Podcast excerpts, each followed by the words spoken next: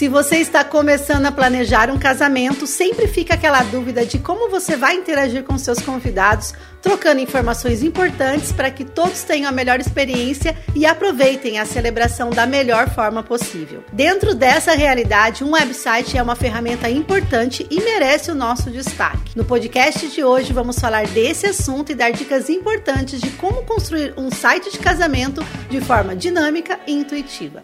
Roda a vinheta.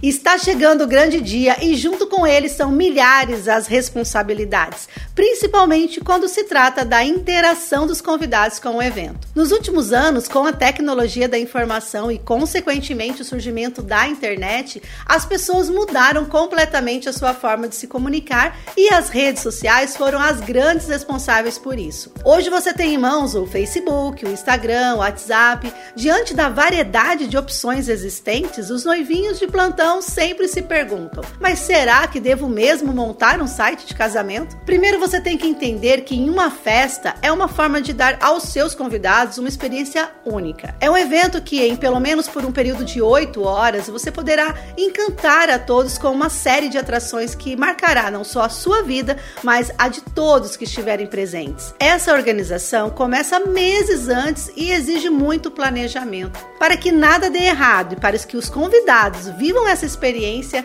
os noivos fazem vários investimentos, alguns de grande porte e outros em pequenos detalhes, mas que com certeza vão fazer toda a diferença. Um desses investimentos, com certeza, é o site de casamento. Uma ideia muitas vezes deixada de lado, mas que pode facilitar muito a vida do casal. Mas antes de entrarmos nesse assunto, gostaria de pedir a você que se inscreva no canal. Toda semana nós trazemos informações relevantes do mundo dos casamentos e o seu apoio é muito importante. Por isso, ao final desse vídeo, não se esqueça de dar um like, assinar as notificações e comentar nesse post, ok? Não se esqueça também de entrar nas nossas redes sociais. Por lá, diariamente postamos informações exclusivas que vão colaborar para a organização do seu evento. Mas falando em redes sociais e voltando ao nosso assunto de hoje, é preciso esclarecer que muitos noivos acham que elas cumprem a função de comunicação, mas se esquecem que nos dias que antecedem o casamento haverá tantos detalhes que ficará difícil para eles dar atenção a todos os convidados. O site facilita a vida dos noivos,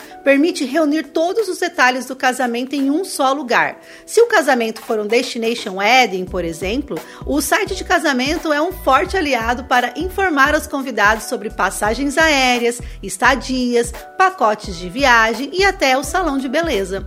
Ele também é uma ótima opção para quem quer interagir com os convidados e informar detalhes que não estão no convite, Beach.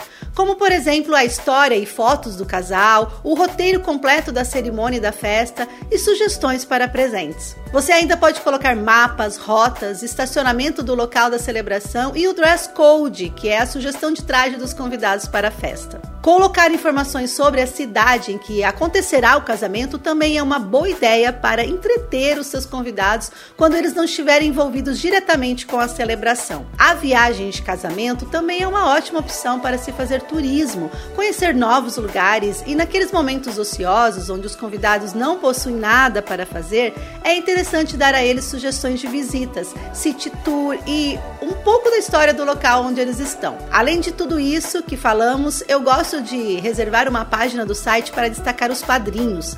É legal mostrar aos convidados quem serão os padrinhos escolhidos e vários detalhes sobre eles. Eu acredito que eles são figuras importantes numa celebração e merecem ser lembrados de forma especial.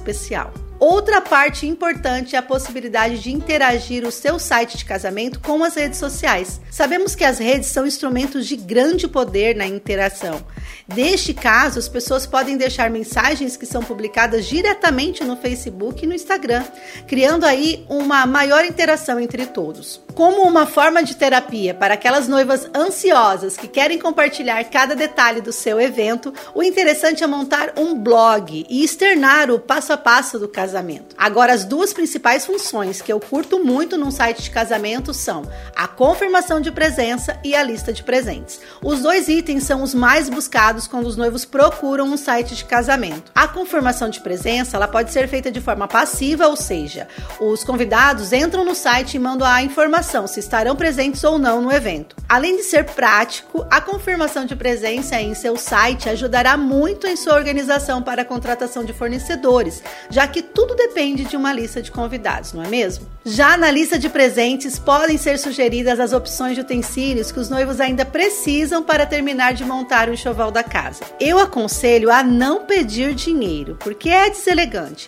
mas os noivos podem montar uma vaquinha virtual em forma de cotas de lua de mel. A maioria dos construtores de sites de casamento oferecem a possibilidade de criar uma lista de casamento cobrando apenas uma porcentagem dos produtos que são adquiridos pelos convidados. O produto é apenas virtual. Você escolhe o presente, faz o pagamento e os noivos recebem em dinheiro. Sem dúvida, é uma mão na roda. Não há um tempo certo para criar o site também. Tudo vai de acordo com a proposta do seu casamento. Mas entre 6 e 12 meses antes do evento é um ótimo período para conseguir aproveitar todas as funcionalidades que a plataforma oferece. Para os noivos que automaticamente pensam nos gastos que o casamento exige, é preciso esclarecer que existem várias plataformas no mercado, muitas delas gratuitas, e você não precisa nem ser um web designer para começar. A primeira e a mais conhecida do mercado é o site iCasei. Ele oferece diversos planos, um gratuito e outros pagos, e o que vai fazer você se decidir pelo plano ideal são os itens que você terá que adicionar no seu site. Um exemplo, se você tiver um domínio personalizado, tipo www.nomedosnoivos.com.br, terá que pagar um valor maior. Se optar pela versão gratuita, o endereço do seu site terá uma extensão do iCasei.